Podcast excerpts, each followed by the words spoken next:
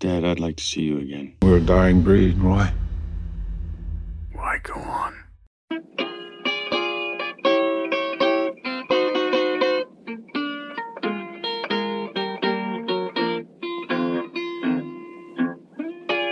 Early this morning, when you knocked upon my door.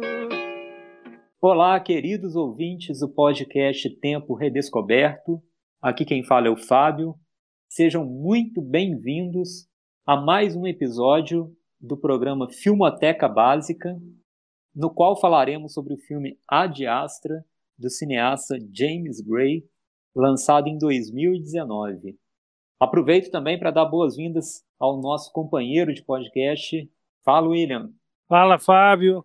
Olá, querido ouvinte. É uma coisa interessante, né? É, a gente vai falar hoje sobre o Ad Astra do James Gray. A gente teve a oportunidade de assistir esse filme no cinema, na mesma sessão, né? tinha combinado, a gente gosta muito do Gray. E pensando né, sobre a obra do Gray, que começa lá no, em meados dos anos 90, mas se consolida dos anos 2000 para frente, me vem uma ideia muito clara, Fábio. Talvez estejamos diante do cineasta americano mais regular, preciso e que faz uma revisitação do clássico, tornando esse clássico moderno. Afinal de contas, o que existe de moderno não são as tendências, não é o aspecto tecnológico, não é o aspecto kit. O que existe de moderno, isso não só no cinema, no, nos filmes do Gray, como em tudo na vida, o que é moderno é o pensamento. Então a leitura do, dos filmes do Gray né, é uma releitura clássica das tragédias vamos chamar assim, de pequenos espaços, tragédias familiares. A família, nos filmes do James Gray, a família vai ser uma espécie de capital da dor, onde reside toda uma tensão entre os membros familiares, e não é diferente no filme de hoje. Então, para a gente já começar falando, na hora que começou a me vir a cabeça, os filmes do Gray, tem algo que de repente é muito evidente para muitos, mas para mim não era. É interessante como ele sai da primeira década deste século do núcleo familiar nova-iorquino e vai expandindo essa viagem, é, essa trajetória do protagonista, né? Desse personagem bíblico, o Gray, que é um judeu, descendente de judeu, então tem muito de Antigo Testamento aqui, em especial de Jó, nos filmes dele. A persistência, a paciência de Jó, o filme de hoje não é diferente, mas ele sai daquele núcleo nova-iorquino e o filme expande, né? No filme anterior, que é o Zé, a Cidade Perdida, ele está na, na, Amazônia boliviana e hoje ele vai fazer uma viagem espacial. E aí, Fábio, para eu voltar a bola para você, é, muitos falam né, do Ad Astra lembram do 2001, lembram do Solaris 2001 do Kubrick e o Solaris do Andrei Tarkovsky. Alguns até falam do filme do Nolan, o Interestelar, que honestamente para o nosso ouvinte eu nem posso opinar porque eu não assisti. Enfim, eu, eu tenho. Não sou eu, né? Acho que todo mundo tem uma limitação de espaço e tempo na vida que a gente tem que fazer predileções. E o Interestelar, que possa até vir a ser um bom filme, não está na minha predileção por enquanto, então eu nunca assisti. Momento Glória Pires, né, William? Ah, é momento Glória Pires. momento Silvio Santos, né? Os mais antigos entenderão, né? Eu não vi, mas minha filha de número 4 assistiu, falou que é muito bom. Mas voltando, muitos então relacionam o Ad Astra ao 2001 e ao Solaris, mas eu acho que existe uma, uma busca metafísica não do homem como em Solaris e 2001, seja do homem no campo do conhecimento, da experiência do divino, do, da expressação mágica, da transgressão ali do conhecimento, nada disso. Em Gray, e isso que é muito bonito e me faz aproximá-lo muito e chamá-lo até de um herdeiro direto tanto do Griffith quanto do John Ford. É, a viagem interestelar que a gente vai ver em Ad Astra é a viagem do indivíduo para fazer um acerto de contas no núcleo familiar. Esse sim, essa tensão familiar, a família sendo essa capital da dor, é eu acho que é a, a essência da obra do James Gray. É onde vai perpassar todos os objetos de desejos, alguns obscuros, outros menos revelados, mas o objeto de desejo de um judeu que talvez queira sempre sair do Antigo Testamento para entrar no Novo, no cristianismo?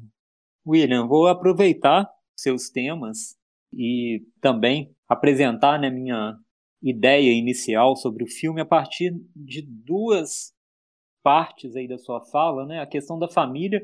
Eu diria até que a família, se a gente entende né, o James Gray como um diretor, né, dentro dessa ideia de uma política de autor, é, a família é um tema muito constante nos filmes dele, sempre tratada de diferentes perspectivas, mas são histórias que giram em torno de conflitos, de desencontros, de decepções até familiares. Né? E esse filme, como você bem disse, né, a questão familiar está no centro dele, essa busca em que o Roy McBride, que é o personagem do Brad Pitt, empreende pela galáxia, indo literalmente aonde nenhum outro ser humano havia alcançado, com exceção do grupo que partiu com o pai dele, né? É, ele até fala isso em um momento do filme, né? Eu estou indo atrás do meu pai, aonde nenhuma outra pessoa havia ido pela família, né? Então esse elemento familiar está no núcleo do filme e aí casando com uma outra ideia que você mencionou, William, você falou desse traço judaico na obra do Gray, a questão do exílio também perpassa vários filmes do Gray. É um personagem que volta, seja da prisão, seja de outros contextos, né? ou então, nesse caso, né, do espaço. É a questão do exílio, que marca tanto o povo judeu, também está presente nesse filme dessa forma. É claro que aqui com uma roupagem científica, tecnológica, é, espacial, mas os temas que estão revestidos dessa é, aparência moderna, eu diria até futurista, são os mesmos temas que estão no Antigo Testamento, né? A ira, é, a solidão, é, a crença, a fé. Isso é muito claro, né? Os astronautas nesse filme rezam antes de uma viagem, né? Que é uma coisa é, muito significativa para mim nesse sentido, né? Então, eu queria destacar assim, de início esses elementos que são comuns a outros filmes do Gray. E com relação ao fato dele ser um cineasta muito regular, é, eu concordo plenamente contigo. Né? Desde 94, quando sai o primeiro, primeiro longa dele, né, que é Fuga para Odessa, a gente tem um cineasta mantendo um nível muito grande, um nível muito alto de qualidade nos seus filmes, é, chegando a pontos sublimes, né? Em Amantes, Era uma vez em Nova York. Mas aqui também a gente tem um grande filme, né? Um grande filme. E a minha primeira participação, então, vai ser nesse sentido, né? De tentar destacar aqui elementos que são que estão presentes desde sempre na, na obra do James Gray, para daqui a pouco eu falar em coisas que são específicas desse filme, né, dessa ficção científica desse 2001 Tristonho, não sei como que a gente pode chamar esse filme, né, mas é dessa grande viagem interplanetária, extraplanetária, não sei como a gente pode falar, né, mas dessa grande viagem espacial que ele oferece com esse filme. Mas ao mesmo tempo, né, William, é de fato uma viagem também ao interior do personagem. Isso é muito claro para mim, né? É, seja através da narração em off do Roy, sendo avaliado por um por um tipo novo de terapia, né, que é um robô que dá um feedback, né, ou pelo menos é através de um aparelho eletrônico que ele tem esse feedback. Não sei se é necessariamente uma inteligência artificial que faz a avaliação psicológica dele, mas é uma solidão até nesse sentido, né? Até a terapia ela é impessoal, né? E essa viagem solitária que se dá no espaço né, é também uma viagem interior, né? Uma viagem introspectiva. É, assim, eu, eu, eu, concordo, Fábio, e é uma coisa interessante, né? A gente está falando aqui do Antigo Testamento, dessa paciência e persistência de Jó, que eu acho que todos os personagens dele têm, em especial dos últimos três filmes, em especial mesmo, porque eu acho que aí ele sai do aspectos de imigração, de exploração, mas do autoconhecimento como um todo, né? É, por isso que eu acho o núcleo nova-iorquino do, dos primeiros filmes e vai migrando cada vez mais para um núcleo de, de viagem. Mas é uma busca, assim. Não é uma busca nem voluntária, vou te...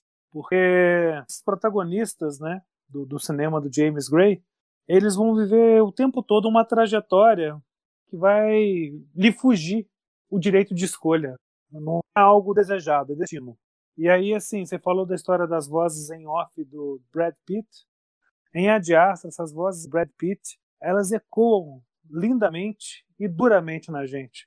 Porque é a comunhão de dois vazios. É o vazio interior do personagem, é um cara que não, não tem alteração de pulsão, praticamente programado pela ciência a seguir o seu, seu destino. Ele não vai buscar o pai voluntariamente. Ele lhe cai a missão de eu encontro o pai. Tem uma, uma lacuna familiar dele também com a esposa, vivida pela Liv Tyler. É, saindo do seu vazio para encontrar mais vazio. Uma viagem pelo espaço, né? Uma trilha sonora muito bem, bem montada que vai estar tá fazendo todo uma reverberação e eco de vazio. E por isso que existe essa comunhão entre essas vozes interiores do Brad Pitt. Vazio comungando vazio para encontrar algum sentido, não é nem existencial, algum sentido humano. Ele não está preocupado com a existência, ele está preocupado com o lado humano. E é por isso que eu acho que é um filme muito ímpar.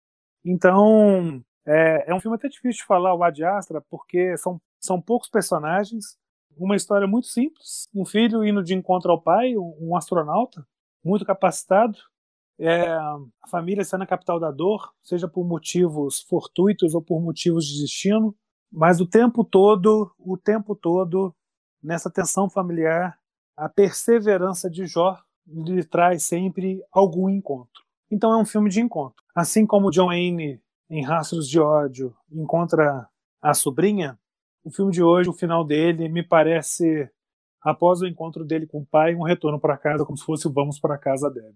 Ótimo, William. É, eu vou deixar essa parte do encontro, que eu também quero falar sobre isso, para um segundo momento, porque eu quero estender um pouco sobre o vazio. Fica até estranho, né? Entender sobre o vazio, né?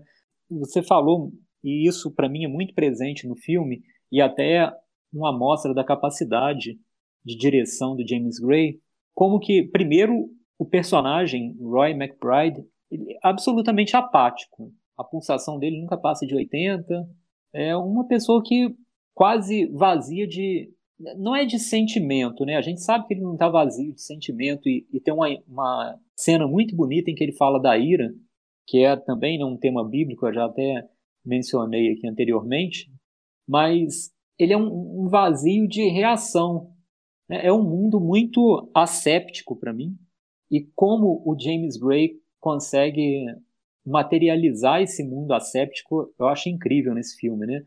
A gente não vê nada que seja pessoal nos lugares, né? Tudo um, uma coisa meio monocromática e geométrica.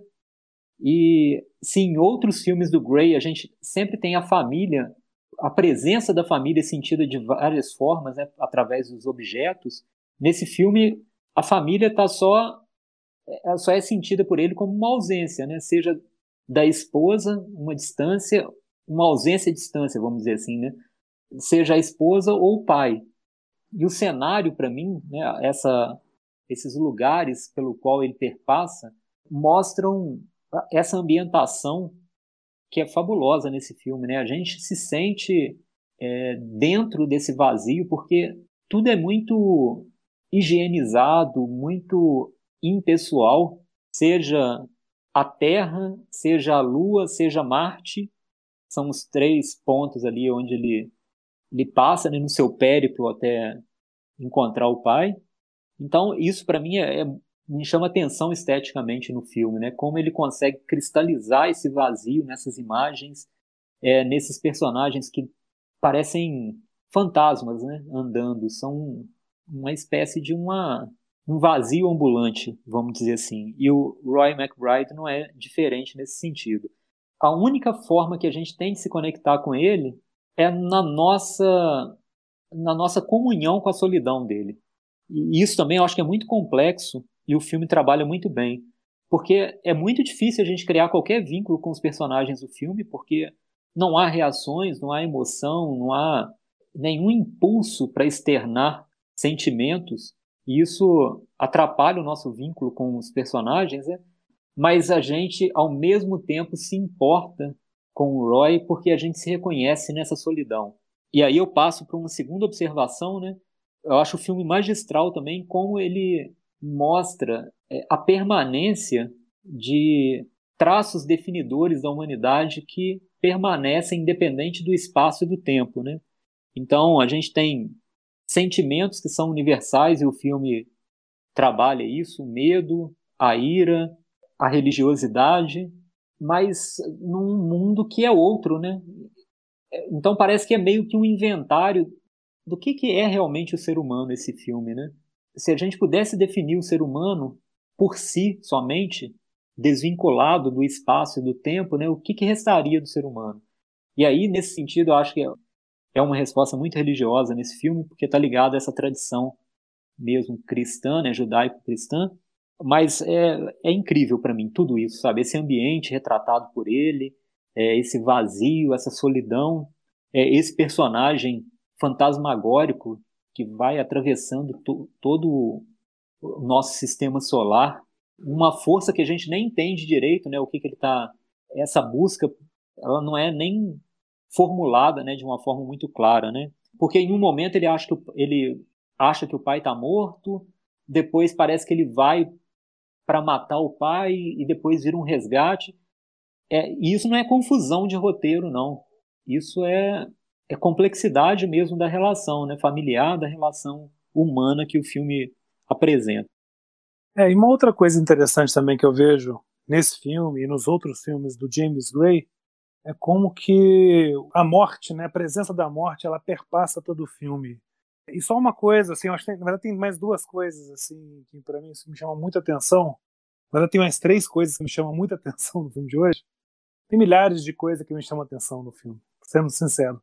Mas eu vou me, vou me ater a três. A primeira delas, como eu falei, a história do Antigo Testamento, mas eles podem falar assim, mas no Antigo Testamento, William, havia uma, um diálogo constante, né? ou pelo menos existe mais registros, né? de Deus conversando com um lado humano, com Moisés, né? se apresentando, né? Abraão. Então você tem toda uma presença de Deus, de Deus em diálogo. Aí você fala, ah, mas nos filmes do James Gray, cadê Deus? Deus está ausente? Eu acho que Deus não está ausente. Deus está em silêncio. E é aí que eu acho que agora vai cair no meu segundo ponto para amarrar minhas ideias. Deus não está ausente, Deus está em silêncio. Ponto 1. Um. Ponto 2. Se tiverem que fazer alguma aproximação do Ad Astra com 2001, façam, pelo menos no meu ponto de vista, da seguinte forma: o Ad Astra é o caminho da volta.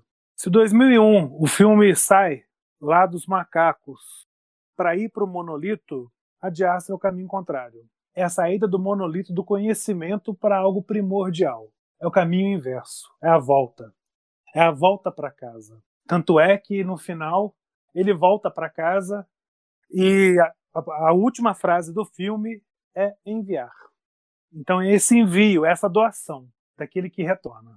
Então esse é o segundo ponto. O terceiro ponto, e é um ponto talvez de menos interesse para alguns, mas não menos importante, é como o ano de 2019 revela para muitas pessoas como o Brad Pitt é muito mais do que um rostinho bonito na tela. Ele faz dois filmes belíssimos em 2019 e os dois filmes são belíssimos em grande parte devido ao Brad Pitt.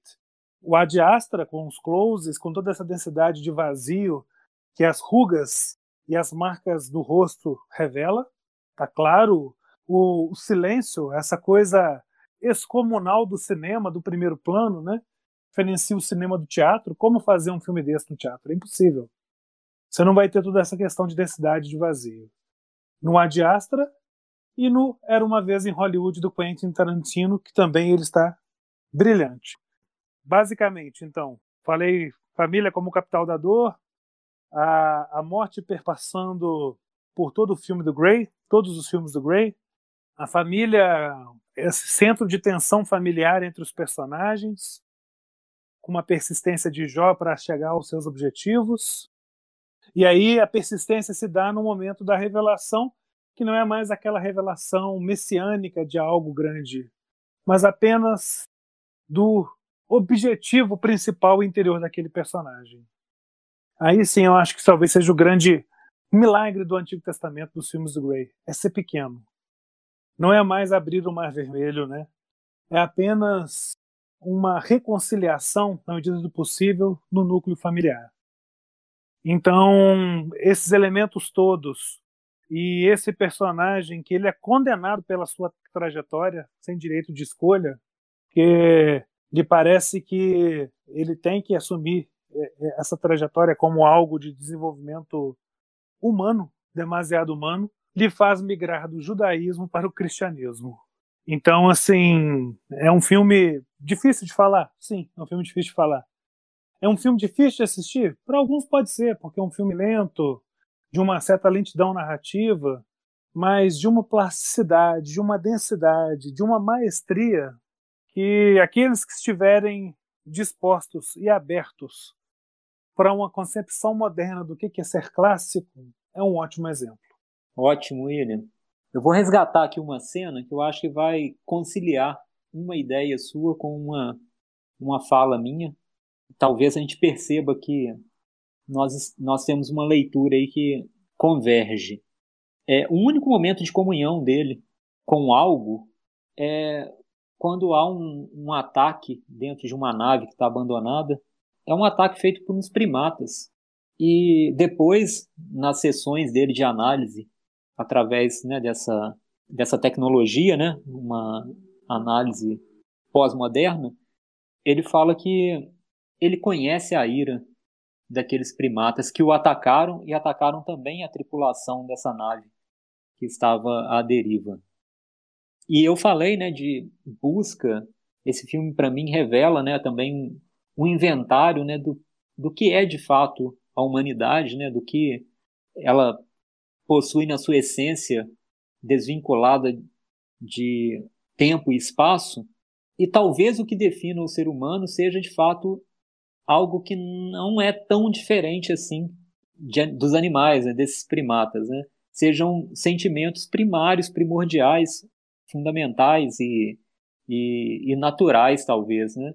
E aí eu acho que a gente converge nesse sentido, né? O filme dá alguns indícios disso, dessa primordialidade, e você falou disso, né? Do, da coisa do primata, né? E essa cena, acho que ela concilia essas ideias, né? Porque quando ele vira e fala, né, nós, é, eu reconheço essa ira. Essa ira existe também dentro de mim, né? É um, é um testemunho para mim muito claro dessa percepção é, de um caráter primitivo no ser humano que é indelével, né? E até tem uma fala também que é muito contundente. Salvo engano, ele está na Lua e, e há uma coisa meio caótica na Lua, né? Tem uma espécie de uma pirataria, de uma milícia, de uma coisa assim. E ele vira e fala que o ser humano é um destruidor de mundos. Então esse vazio ele é um cansaço também, né, de ver o ser humano repetindo erros, perpetuando esse erro não só na Terra, né, mas não só no tempo, mas também no espaço. Então esse vazio é também um cansaço, e esse cansaço se reflete muito bem no personagem. Inclusive, né, o filme é muito explícito com relação a isso, né, desses closes, nesse o pai dele também dá essa imagem de um cansaço, né, que não é só emocional, espiritual, mas é um cansaço físico também, de uma humanidade que se afastou tanto da sua origem que já não tem muito mais a oferecer, né?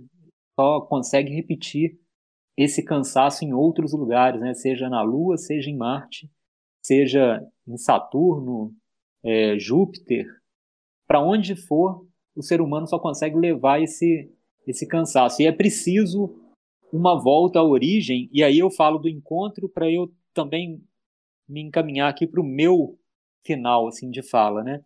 O encontro para mim é, é muito eloquente no filme porque mostra uma diferença entre ele e o pai, porque o pai quer continuar nessa busca vazia, né? Uma busca por nada, porque ele chegou até até Júpiter e não encontrou vida não encontrar vida, eu acho que é algo muito simbólico também, né? Enquanto o personagem do Brad Pitt, o Roy McBride, decide voltar. Ele não quer continuar com o pai, né? Ele decide voltar. E essa volta eu acho que é muito significativa porque é a volta de quem encontrou algo. E esse encontrar algo não é não é no sentido de encontrar o pai para levá-lo com ele, né? Mas o encontro pro, com o pai é revelador. E aí a gente pode né, fazer, claro, uma leitura religiosa desse encontro, mas eu acho que o mais interessante desse encontro é o que ele é capaz de revelar para o Roy, né? E ele volta, porque só volta quem acha que o que ficou para trás tem algum significado. Isso para mim é muito claro, né? Ninguém volta para aquilo que não tem valor, que não tem significado. Então, as duas opções para mim são marcam um ponto de diferença entre o pai e o Brad Pitt, mas eu acho que mostra, não sei se, nem se chega a ser um otimismo. Não sei se a gente pode falar em otimismo nessa, nessa volta do Roy, mas mostra esperança, lar, que é algo tão importante para os judeus, né? Para quem está exilado, né? O lar tem um significado muito forte. Então esse encontro no final é significativo para mim nesse sentido, né? Embora eles sigam por trajetórias diferentes, há uma uma revelação né? para a gente se manter aí na, no vocabulário religioso. E para manter e finalizar esse vocabulário religioso, é, o, o, o, pai, vivido pelo Tommy Lee Jones, para mim é o Noé, mas é o Noé que foge sozinho para viver em sua arca interespacial em busca de algum sentido, para só encontrar mais vazio. Eu fico esperando muito, eu, eu tô, tô aguardando, né, realmente assim. No ano passado eu estava vendo que o James Gray, o próximo projeto dele é um filme que vai abordar o Donald Trump. Mas é, essa precisão cristã, religiosa, mítica, familiar, faz do James Gray um dos maiores cineastas desse nosso século. Em termos de regularidade, ele até me surpreende e eu coloco à frente do Clint Eastwood. Mas eu não vejo o Clint, até porque também filma mais, né, tem que ser honesto. Tô falando só de 2000 para cá. Isso também não leva ninguém a nada, mas é só um comentário à parte. Enfim, é... então adiastra esse rumo às estrelas, né? Os, os, momentos mais belos do filme são momentos de comunhão, de vazio encontrando vazio, seja vazio espacial, seja vazio de personagens. Engraçado, né? Porque numa comunhão de vazios, James Gray faz um filme pleno, cheio, completo. Vamos passar então para as dicas, esse momento tradicional já do nosso programa. E aí, normalmente, quem chama as dicas deixa o outro começar, né, William? Pra gente parecer que é gentil, né, pelo menos, né? é, mas é verdade, a gente só parece que é gentil, né? As minhas dicas, pelo menos, sejam as mais fáceis de dar, por incrível que pareça. Por questão de tradução mesmo do filme. Eu acho que para traduzir o cinema do James Gray, o filme de hoje, eu vou dar duas dicas. Na verdade, em uma delas eu vou colocar dois elementos, mas são duas dicas. A primeira delas, um pouco mais difícil, é as obras do John Ford, em especial Vinhas da Ira e Rastros de Ódio. E aí é óbvio que a obra do Gray também, se o nosso ouvinte gostar e for atrás, vai estar cada vez mais em, em comunhão e entendimento disso. A segunda dica, ela sai do cinema e vai para os anos 70 vem do livro As Impurezas Branco, do Carlos Drummond de Andrade, do poema O Homem, As Viagens. As minhas dicas, William, é, são duas também. A primeira delas, eu vou deixar um filme que a gente falou muito ao longo desse episódio, que é o Solaris. Claro que 2001, Solaris e o Ad Astra, acho que formam uma tríade muito bacana sobre a relação do ser humano consigo mesmo por intermédio do espaço, vamos dizer assim, né? Cada um, né, com as suas especificidades. Mas eu vou, como o 2001 é um clássico do cinema, é muito conhecido, eu vou deixar como dica o Solaris do Andrei Tarkovsky, que é um filme fabuloso mesmo. É... E a segunda dica é, é um filme que comunga com o Ad Astra, esse cansaço, esse vazio, que é o da nação do cineasta húngaro Bilatar. Só que é esse cansaço e esse vazio registrado em outro nível existencial, registrado em outro, outra chave estética, mas eu sinto uma, uma ligação entre os dois filmes que eu acho que pode ser interessante também para compor essa leitura do que o James Gray propõe com a Astra. Né? Mas é isso, William. Eu me despeço, então, das nossas ouvintes, dos nossos ouvintes. Me despeço também de você, William. Deixa aí um abraço intergaláctico para todos e já fico aqui à espera do nosso próximo programa. Abração, Fábio. Um grande abraço para o nosso ouvinte. Continuem conosco. Um abraço.